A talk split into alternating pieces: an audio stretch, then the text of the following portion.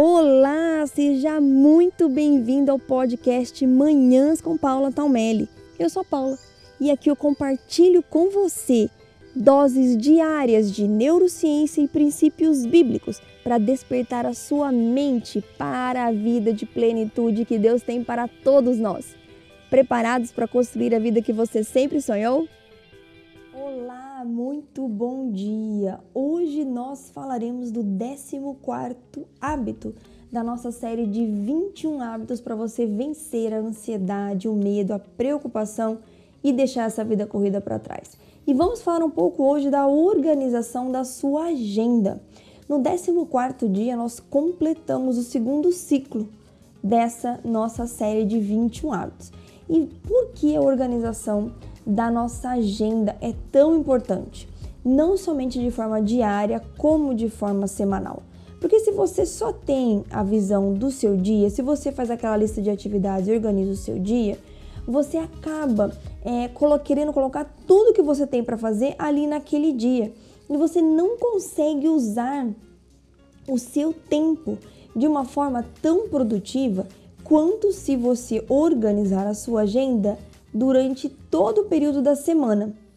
Também temos a visão mensal, que ela é importante para os compromissos externos, quando você tem reuniões com outras pessoas, mesmo que seja online, tem consulta, tem outros tipos de compromisso, mas somente trabalhar com essa visão mensal também vai fazer com que você procrastine muito, porque você fica só com uma visão de longo prazo. Então, nessa minha luta, nessa minha busca por realmente me tornar mais produtiva sem deixar que a ansiedade me consumisse, eu entendi que a visão da agenda semanal é aquela que melhor se adequa para uma pessoa que não quer ser sobrecarregada com todos os seus compromissos diariamente e também não quer se perder na agenda do mês. Então, com esse formato de organização, você ganha tempo, porque você também não precisa planejar todos os dias aquele monte de atividades. É claro que cada dia você vai precisar fazer as suas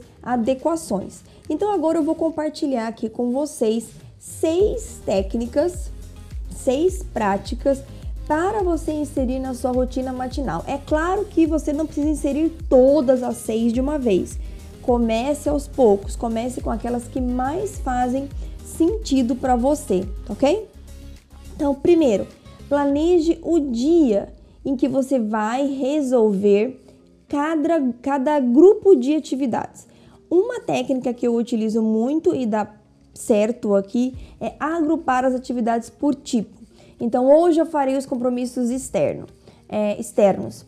Amanhã será o dia que eu vou cuidar das finanças. É, nesse dia aqui é o dia que eu vou cuidar do marketing. Nesse dia eu vou agendar meus posts. Nesse dia eu vou escrever. Então, estou falando aqui questões da minha agenda, tá? Agrupe essas atividades por tipo, porque você vai ganhar espaço e energia mental e também espaço na sua agenda, né? Principalmente você tem compromisso externo, todo dia você sai para resolver uma coisa. Você perde esse tempo de sair, perde o tempo da logística, o tempo de se arrumar. A gente ainda não está saindo tanto, mas já com os compromissos que nós temos, dá sim para a gente se organizar melhor e agrupar esses compromissos, tá?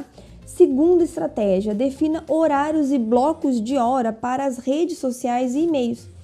Não fique à mercê do seu celular. A gente falou aqui já sobre notificações, mas é extremamente importante você criar, criar esses blocos de hora para não ficar sendo interrompido o tempo todo, tá? Defina também uma prioridade para cada período do seu dia. Uma prioridade para amanhã, uma para tarde, uma para noite. Se isso não faz sentido, então defina três prioridades no máximo para o seu dia. E mais importante do que definir a prioridade é começar o seu dia executando as prioridades. Senão você vai acabar enchendo a sua mente de informação, de problema, de coisa a resolver e não terá tanta qualidade mental para fazer aquilo que é realmente prioridade. Quarta estratégia: tem um espaço reservado na sua agenda para os pepinos que vão aparecer. Gente, se existe uma coisa que é fato, que nós temos certeza, é que imprevistos vão acontecer, certo? A gente não trabalha sozinho, a gente depende de outras pessoas cumprirem seus prazos.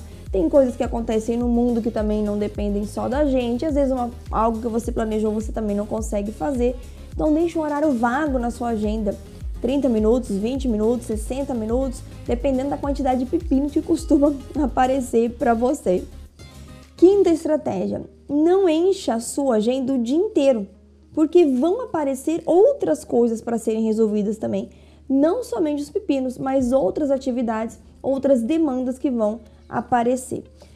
E por fim, estratégia número 6, algo que você precisa defender com unhas e dentes é a sua agenda. Pratique o falar não com cordialidade. Cada vez que você fala um sim, você muda toda a estratégia da sua agenda que você acabou de definir. Então, pense exatamente cada sim que você disser, qual é o impacto dele na sua agenda. Certo? Todo sim tem um impacto, todo não também, mas você precisa aprender a defender o seu tempo, os seus blocos de horas, as suas prioridades com unhas e dentes, literalmente, senão você vai ser aquele tipo de pessoa que só planeja e nunca consegue executar, tá bom? Aproveita esse dia de hoje aí para fazer um rearranjo na sua agenda semanal e se organizar melhor. Um beijo enorme no seu coração, fique com Deus e faça de hoje um dia lindo e abençoado.